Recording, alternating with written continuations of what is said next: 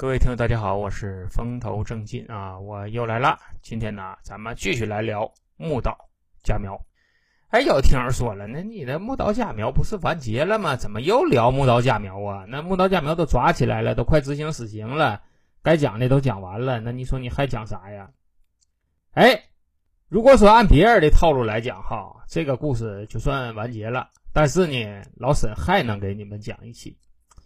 那你说这期讲啥呢？这期呀，咱就讲一讲这个木岛佳苗，如果他生活在中国，他能不能犯下这么多的案？在这个讲木岛佳苗之前呢，我说个事儿啊，就是前两天的时候，我在节目里啊提出来一个倡议，什么倡议呢？我呀就以恳求的这个语气跟大家说了，我说那个各位听友哈，如果说你们真有时间的话，你给老沈留俩字儿啊，哪怕是俩字儿呢。老沈看了啊，也高兴，哎，就没成想哈，有一个听友叫大碴子爱看吃花，哎，就这个听友哈，他就给我留了一个留言，他留的啥呢？他就留了俩字儿。那有的听友说了，那哪俩字儿啊？就俩字儿，就俩字儿，这俩字儿就就写写写在留言区了。我看到这俩字儿以后啊，都给我都气乐了，都给我。后来我一寻思啊。这个事儿啊，老沈可能想的肤浅了啊，想的肤浅了。我一直就期待有个小作文出现哈，给我煽情一下，但是呢没有，可能是说老沈那个气质哈，就触发不了你们敏感的那根神经。这个啊是一个事儿，另外啊还有一个事儿哈，就是前两天呢，我组织了一个投票，我给你们收集了五个这个题目啊，你们想听啥呢？到时候你们投下票。从目前的这个投票结果上来看，哈，百分之八九十的这个几率啊，可能会讲李小牧。如果说讲李小牧的话，哈，应该能讲好几期啊，最少得十五二十期左右吧。这个李小牧的故事啊，特别多。他家在文革期间还经历了不少事儿，然后他还经历了改革开放，从一无所有到后来呀，拥有了两条街道的控制权。其中这里呢，接触了黑帮、妓女。警察还有各方的势力，像什么三口组、三剑组、吉东会、道川组、福建帮、北京帮、上海帮，中国人的势力、韩国人的势力、日本人的势力，反正啊，就是错综复杂的，这里事儿特别多。所以说，要是讲的话吧，应该是很精彩。但是这里啊，还有一个不好讲的地方啊，是什么地方不好讲呢？是目前这个李小牧他自己也在讲他在东京的故事。如果大家想听的话，你你可以到蜻蜓上去搜一下啊，它是一个会员的节目，你只要买了会员以后，你就能听。他讲的呀，指定是比我讲的要好，因为他是当事人，我呢是复述他的故事。所以说，大家想听的话，想预习的话，你可以先听听李小牧怎么讲，然后啊，你再听我讲，你看咱俩讲的呀有没有什么一个出路啊？如果有出路的话。以他的为准，你就别听老沈的了。老沈有的时候可能是即兴发挥啊。从昨天开始呢，这个李小牧这本书啊，我看完了啊，我看完了。李小牧本身呢是一个湖南人啊，湖南人，但是他要是落到了老沈手里呢，我只能让他说东北话啊。不管说是日本人，你是韩国人啊，你是上海人，你是湖南人，到老沈这一律的一嘴大碴子味儿啊，整个东京全说东北话。所以说，大家想听东北话版的这个李小牧，就请你们呐关注老沈。李小牧的故事啊，就在近期给大家录制啊。另外呀，跟大家说一个事儿啊，大家现在听到的这段录音呐，是我用新设备录的。这个新设备啊，现在是到手了。我买了一个铁三角的麦克风，又买了一个飞利浦的一个监听耳机。以上的这些设备啊，都是由彩虹群的群友为我提供的啊。他们给我发的红包，我才买的这套设备。所以说呀，在这里再一次感谢彩虹群的群友啊，在这里啊，老沈谢谢了啊。好了，接下来呀，咱们继续来讲木岛佳苗。咱们重新回忆一下啊，咱们重新回忆一下这个木岛佳苗啊，其实他害人就分这么几步啊，无非就是网聊，网聊完事约炮，约完炮要钱，要完钱杀人。他所有的案子啊。基本上都是这个套路啊，那你说就这么简单粗暴的一个手段，他为什么能骗了这么多的日本人呢？这个事儿期间它存不存在一个什么道理呢？今天呢，老沈就把这个事儿啊给你掰扯明白，咱就聊一聊为啥这个木岛佳苗在日本骗人这个业务啊能开展的这么顺利。我分析了这么几点啊，但是这个不一定对啊，大家就听个乐呵就完事儿了。首先我分析哈，第一点呢，就是因为日本人单纯的好骗。这个话怎么说呢？哈，就是日本呐，目前是全世界诚信度最高的国家哦，这个是国际公认的。那个日本人呐，他比较守规矩，比较讲诚信。由于诚信度太高了哈，就导致这个警惕性啊就降低了。就我呀，不是有几个日本的听友嘛，就没事的时候我就跟他们聊天，我就跟他们说这个，我说这个日本人都是什么样的？咱们这都是闭门造车，我这是看材料说这个日本这块，日本那边我也没去过，日本人我也没接触过，所以说没事的时候啊，我就问他们，我说这个日本人什么样啊？他们给我反馈的这个答案呐，都比较统一，他们就说这个日本人呐，脑袋就一根筋，你不管你说啥吧，他都信。啊，就那个日本人哈，就像那个我儿子那个智商似的，就是我告诉他你是从垃圾堆里捡来的，那我儿子啊，卡没眼睛他都信。为啥他信呢？就是因为他单纯。你就想吧，那个日本政府啊，跟那个日本民众说了，说这个南京大屠杀啊不存在啊，咱们侵华呀都是帮助中国人打那个封建势力，咱们当时都是帮他们去了，不是侵略他们去了。哎，他们就说这个事儿哈，老百姓他竟然信。你就寻思吧，这他妈都什么智商？另外呀，我记得我有一期节目跟大家说了哈，那前是开玩笑说的。我说要想干掉日本哈，其实挺简单的一个事儿。我当时啊就说了这么一个办法，我就说把那个中国传销这些人哈，那不都抓起来了吗？抓起来了以后啊，就给他们进行再次培训，培训好了，哎，给他们送日本去，哎，到日本那边搞传销去，估计出不了三年五载哈。这个日本经济啊，就得让这帮人给干垮了。我是开玩笑说的啊，你细寻思哈，这个事儿啊，其实他妈可行，但是啊，就是有点缺德。说到这个单纯这个事儿啊，我就想起来一个电影啊，这个电影我希望大家去看一下啊，它可能跟我过几天讲的那个李小牧啊有很大的关系。如果说你想把李小牧这个人琢磨明白了啊，这部电影啊，你必须要看一下啊。这个电影叫什么名呢？这个电影啊叫《新秀事件》啊，《新宿事件》啊，不叫《新秀事件》。那么《新秀事件》我念了好几年，一直改不过来。那天我特意上网查一下，它应该念《新宿》啊，《新宿事件》。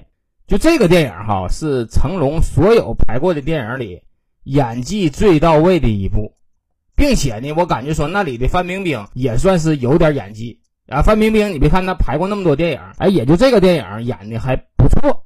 当时啊，电影里有这么一个片段哈，就是里边啊有这么一个黄金配角叫林雪啊。大家要不知道的话哈，要没啥印象，你可以去上网查一下这个林雪的图片。这个林雪呀，就是戏红人不红，其实她演技啊挺好的。就林雪在那里啊，就演这么一个中国人啊。中国人到了日本以后，他到那个菜市场哈，拿一个塑料袋到个摊位啊，他就拿人家水果，然后呢就往自己这个塑料袋里装。就他的这个举动哈，给旁边那个成龙啊都看懵了，一寻思怎么的，这日本人不看摊吗？然后啊，又走过了一家杂货店，杂货店的门口啊放的都是高尔夫的球杆啊。结果这个林雪呀抱起来一大捧，哎，就往前走，在期间呢也没人拦他，也是没人管他。这时候啊，这个吴彦祖在当中说了这么一句关键的台词啊，他怎么说的呢？他说日本人呐真傻，他自己不偷东西，他就认为别人不偷东西，哎。他就说了这么一句话，这句话里哈，你也能看出来了，这个日本人这个脑袋吧，他确实是简单。他认为自己不能办这个事儿，他就认为别人也不能办。另外呀，这个电影里还刻画了一个小的细节，就说这个林雪哈，他拿了一张纸片，就跟那个日本那个日元大小是一致的那个纸片，他拿这纸片干啥呢？他拿这个纸片啊，就塞到了那个自动售货机里了。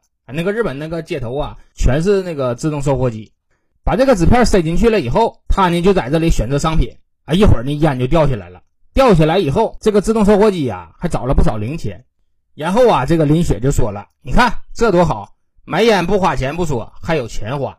当时我看到这段以后啊，我就以为说他妈的这个是不是编的呢？你说这段也太扯了，你哪个说售货机能说不认钱啊？查纸片他就能出东西呢？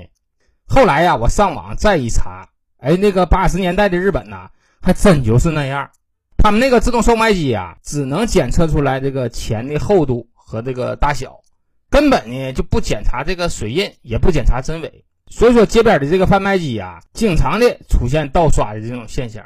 后期啊，这日本人学奸了，一看你们中国人聚集这个地方，老拿纸买东西，那不行啊。后来就把这个自动贩卖机啊，就加上了验钞的功能。再后来呢，这个纸片啊就不好使了。这个事儿是个真事儿啊。从这一点你就能看出来了，那个日本呐是一个高诚信度的国家，就在钱这个事儿上，他们都高度的相信自己的国民不能往里头塞纸。这个日本呐是一个非常有秩序的国家啊。咱在这里啊，咱举个例子，一个呢是日本，另一个呀是德国。这两个国家呢，虽说是侵略了别的国家，但是他二战中啊，他战败了，战败以后啊，又被其他国家占领了。这俩国家虽然说是让人家占了哈，但后期啊依然是崛起了。他为什么能崛起呢？就是因为这两个国家的这个民众啊，有一个非常相似的地方。什么地方呢？就是他们呐尊重秩序。那你说这个秩序跟这个木岛佳苗它有什么关系呀？哎，它确实是有关系啊。就是在这种秩序特别严谨的国家生长出来的这种人民哈，他的脑袋呀。不活泛，他们呐经常用秩序来代替思考，就是脑袋呀用的少，大部分的精神头啊都用来这个遵守秩序了。说到这呀，我就想起来一个笑话啊，这个笑话是前几年听的，就说那个日本人回家，这个日本男人回家以后把门一打开啊，就把鞋就脱了，脱完鞋呢他就脱这个西装，脱完西装呢他就解这个领带，解完领带呢他就想解这个衬衣，解完衬衣呢他就想脱这个衬裤。脱完衬裤以后呢，他就想去洗澡。洗完澡了以后呢，他就上床。上床以后把被一盖，他就睡觉了。这个事儿啊是个笑话啊，但是啊，其中也能看出来这个日本人这个刻板的这个性格。只要说前边的这个事件一触发了以后，那后边的事儿啊，那就一气呵成。所有的事儿都在秩序当中。就是由于日本太有秩序了，所以说日本人这个脑袋呀，他都经常他不用。你脑袋一不用。他就容易上当受骗，这都是一种必然啊。那我说到这了，有的听友就问了：那你老沈，拿你这么说，那中国人嗯，这没秩序呗？是这意思不？你是想说这事儿不？哎，我还真就不是这个意思啊。中国人呐，有中国人的秩序。中国人的秩序是什么呢？中国人的秩序啊，是大道无形。哎，就是什么呢？哎，就是老子经常说的那句话啊，什么道可道，非常道。中国这几千年的历史啊，基本上都是在这条道上。哎，这条道呢，你也说不清道不明，它这里有个什么样的规律。但是这里啊，它就是有一种规律。这种规律啊，就是说看破不说破，一些事情啊，就是不可言不可喻。哎，我不说明白呢，但是你们都懂，这是中国人的一个秩序。这种秩序啊，外国人他是这辈子他也学不明白。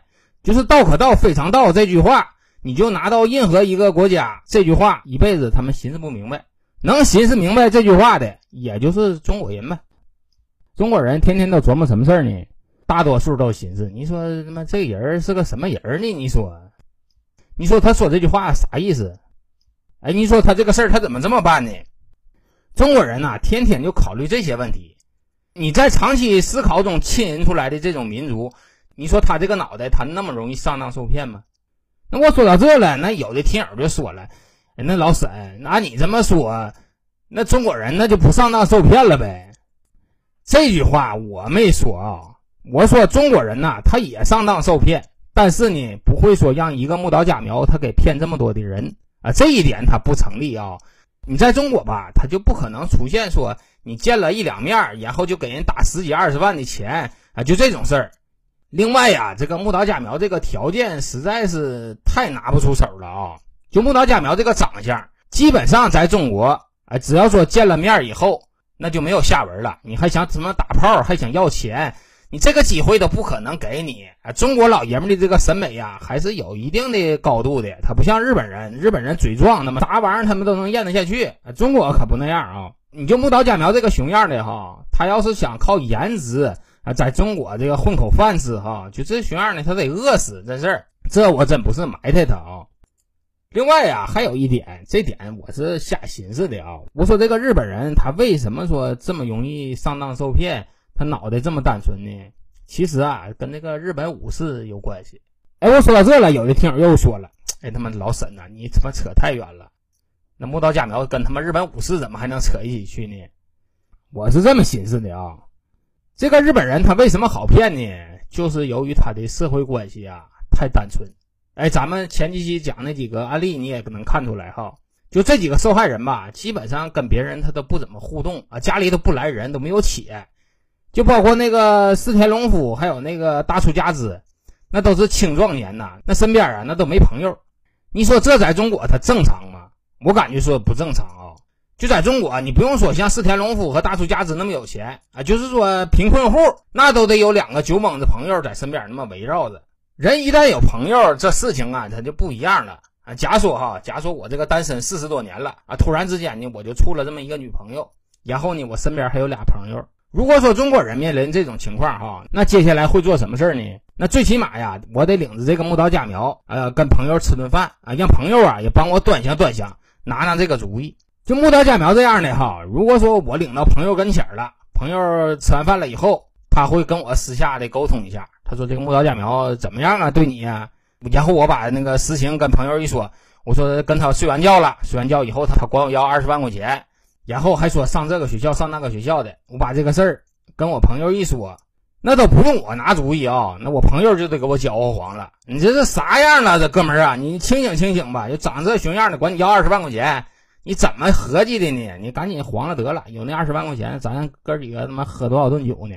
你可别找他了，哎。这个事儿啊就过去了，我呢就免于一死。说到这呀，这也就是朋友的重要性啊。有个大事小情啊，得帮你拿拿主意。所以说木岛假苗这个事儿啊，它在中国它实现不了。那中国人有朋友啊，他不像日本。我我怎么跑到这来了呢？我刚才说啥了？说这木岛假苗跟武士有什么关系啊？就是日本现在的企业文化它是这样啊，日本的企业文化呀是老板不裁员工啊，员工呢也不裁老板。他们这一辈子啊，基本上就在一个单位工作，没有说来回乱窜的。来回乱窜这种人呢少，主流上都是说搁一家公司啊就暴死了。日本呢，它不像中国这边，中国这边除了公务员和事业编以外，其他都算是临时工作。就比如说我吧，你说我今年四十三岁，我最起码走过五六个公司了。这个事儿他不赖我啊，我倒是能挺住，那公司挺不住了，那这事儿也不能赖我呀。但是人家日本就不这样，日本他受那个日本武士文化的影响哈，他基本上他不裁员。那个日本的古代前就是武士和他这个组织啊，他他们之间是一种结盟的关系。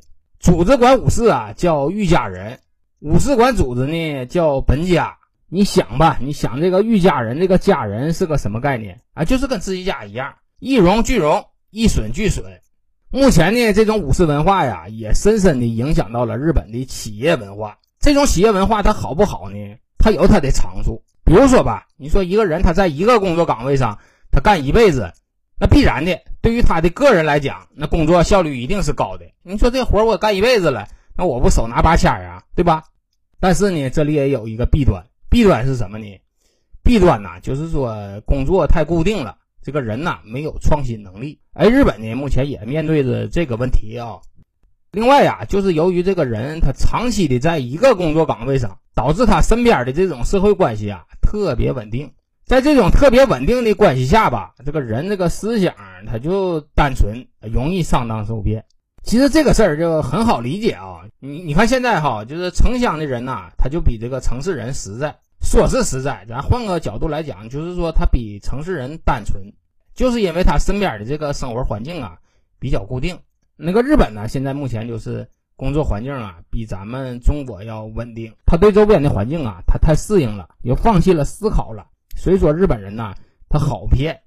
另外呀，还有一点，这个日本生育率啊还有结婚率啊特别低，目前这个日本呢是全世界生育率和结婚率最低的国家。由于生育率和这个结婚率低，所以说这个木岛佳苗啊手里又握了一张王牌。哪张王牌呢？就是说啥呢？就是说我跟你要是处对象的话，咱俩快结婚，早领证，然后啊早点要孩子。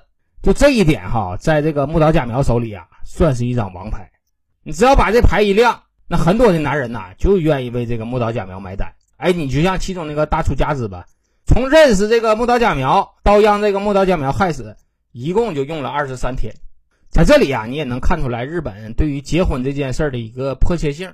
能有一个愿意跟你结婚、愿意给你生孩子的一个女性出现啊，基本上啊就是一个小概率的事件。所以说，日本男人呐特别珍惜。所以说哈，就是日本生育率低、结婚率低这个事儿啊，也间接的帮助到了这个木岛佳苗。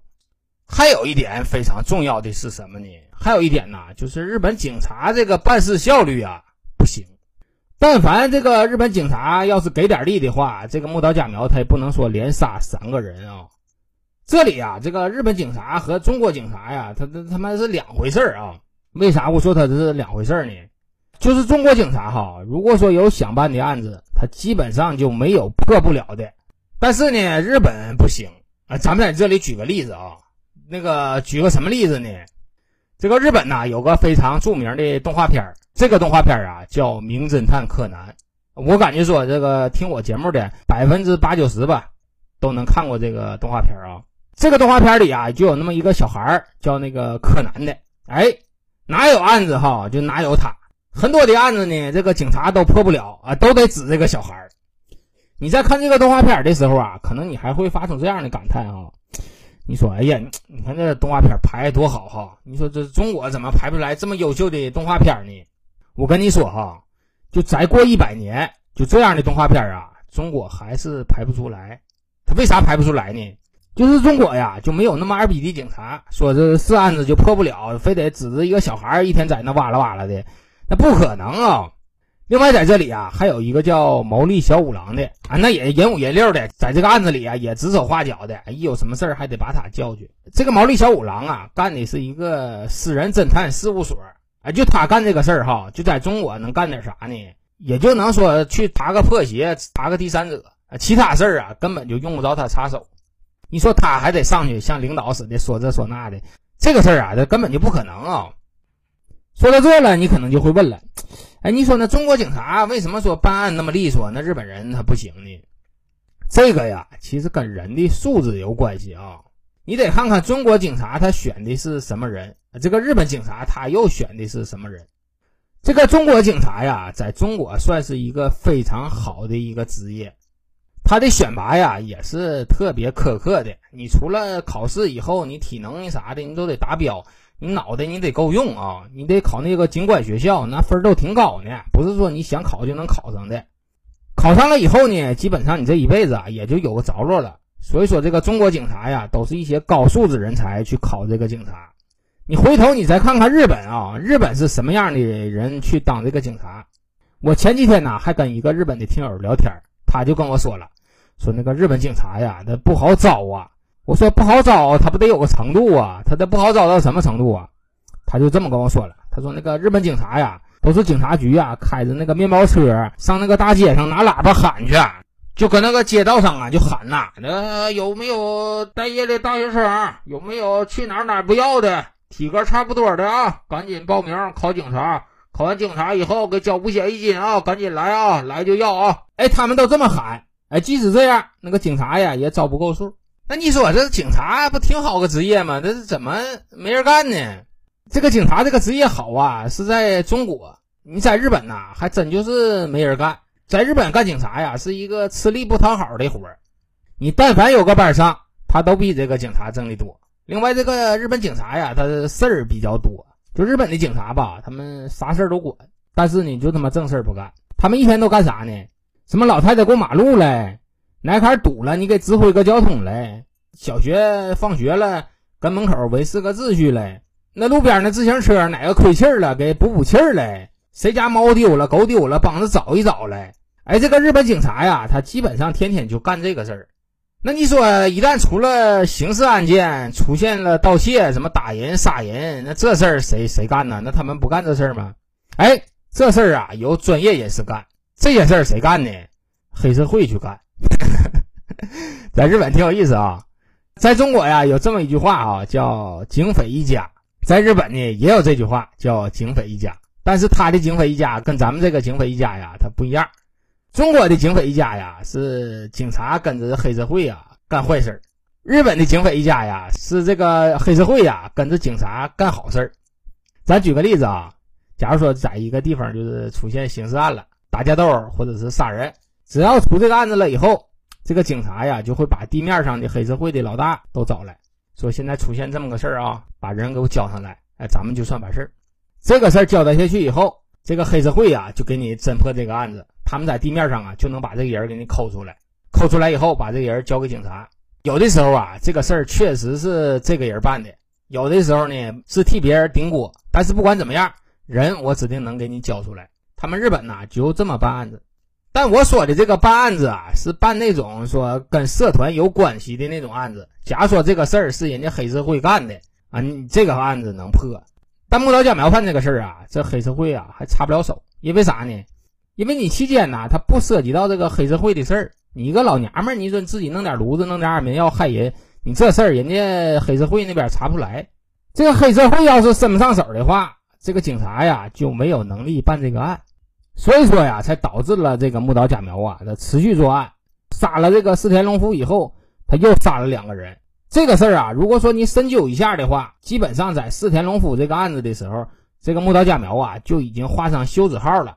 这个事儿啊，也只能说是发生在日本啊，在中国呀，它根本就不可能啊。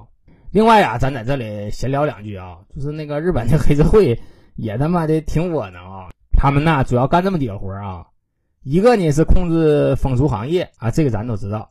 另外呀，就是控制赌场啊，再有一个比较挣钱的买卖呢，就是搞基建啊，搞拆迁。日本黑社会搞拆迁可他妈有意思了啊。比如说哈，有一家那个商铺，这地方要动迁。呃，谁都同意走了，就是这个老板不同意走，那怎么办呢？就得找黑社会嘛，黑社会管拆迁嘛。这黑社会呀，就找几个人去，到那以后，哎，就把这个话呀就说挺狠，说挺狠的目的不是说为了吓唬这个老板啊，是为了激怒这个老板，让这个老板呐动手。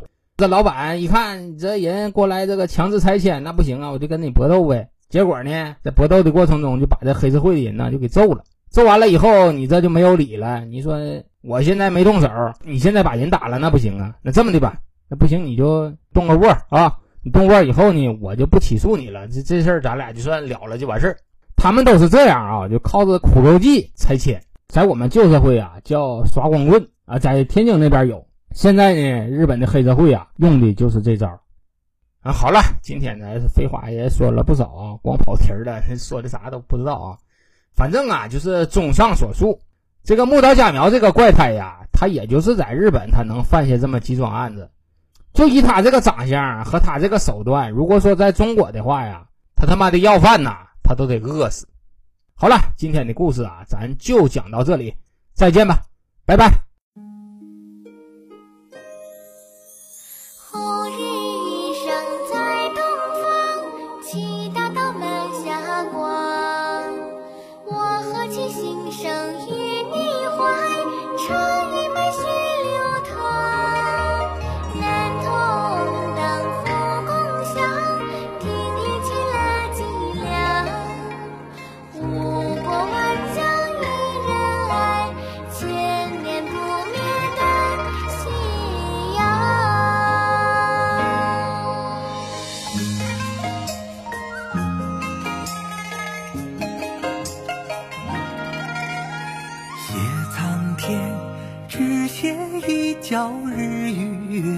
月悠长，画大地，只画一隅山与河无恙。